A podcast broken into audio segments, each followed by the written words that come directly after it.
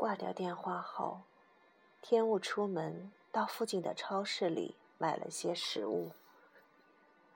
他抱着纸袋回到屋里，把蔬菜和鱼一件件包好，放进冰箱，然后听着调频音乐节目，开始做晚饭。这时，电话响了。一天接到四次电话，对天物来说，也是件难得的事。一年也不会有几回。这次来电话的是申慧里。这个礼拜天的事。这个礼拜天，也就是后天，我要先和你见面，然后。再去见那个谁？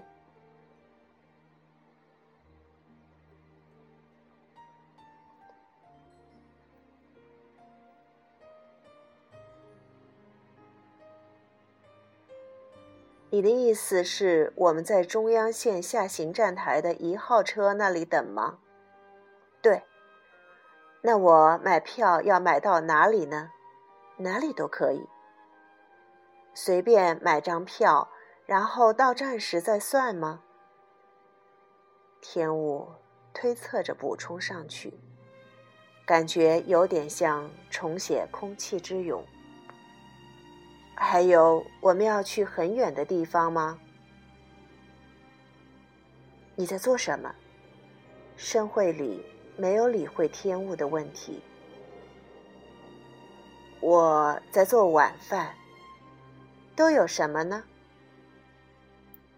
我一个人住，做不了太好的东西。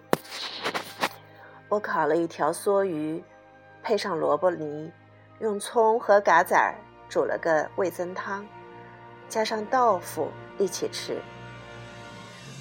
用醋腌些黄瓜和海带，再就是白米饭和白菜做的泡菜，没了。听起来好像很好吃的样子。是吗？说不上多好吃的东西吧，平时多半都是在吃这些。申慧里没说话，他似乎并不介意长时间的保持沉默，但天雾很介意。对，我开始重写你的《空气之勇》了。虽然还没有经过你的同意，但时间紧迫，再不开始，我恐怕就来不及了。我听小松先生这么说的。对，是小松先生叫我开始写的。你跟小松先生关系很好吧？嗯，大概吧。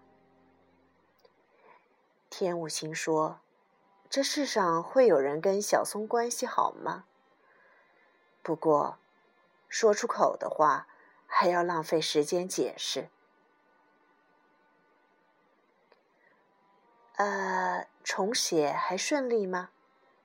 目前还算顺利。那就好。申会里说，听上去好像不只是口头的表达而已。可以感觉到，他对重写顺利这件事，以自己的方式欣喜着。不过，他有限的感情表现形式，只能给出这么一点提示。但愿你看了会喜欢，天雾说。啊，不必担心，盛会里立即回答。为什么？天雾问：“申会里没有回答，只是在电话另一端沉默着。这是一种刻意的沉默，让天雾去思考些什么的沉默。不过，天雾无论怎么想，也想不明白，他为何会有这种自信。”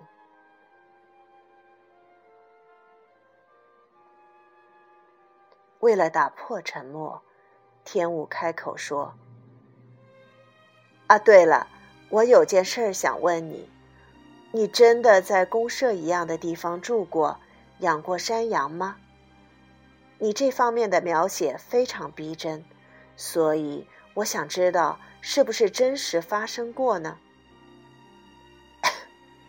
申慧里轻轻咳了一下。我不想说羊的事儿。哦，没关系，天雾说：“你不想说就不必说了，我只是好奇而已嘛，不必介意。对作家来说，作品就是一切，不需要再多加说明。星期天去见你，还有要见那个人的话，有什么需要注意的吗？”我不太清楚，也就是说，需不需要我穿的整齐一点，或者带着什么见面礼呢？因为我完全无从想象，要见怎么样一个人呢？盛会里再次沉默了，不过这一次不是刻意的沉默。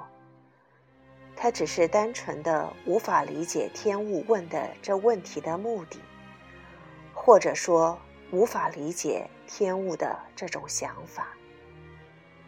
天物的问题在他的意识里飘来飘去，无处落地，仿佛已经超越了意识所能理解的范围，永远消失在一片虚无之中，好比孤独的行星。探测火箭径直从冥王星身边划过。好吧，也不是什么重要的事情。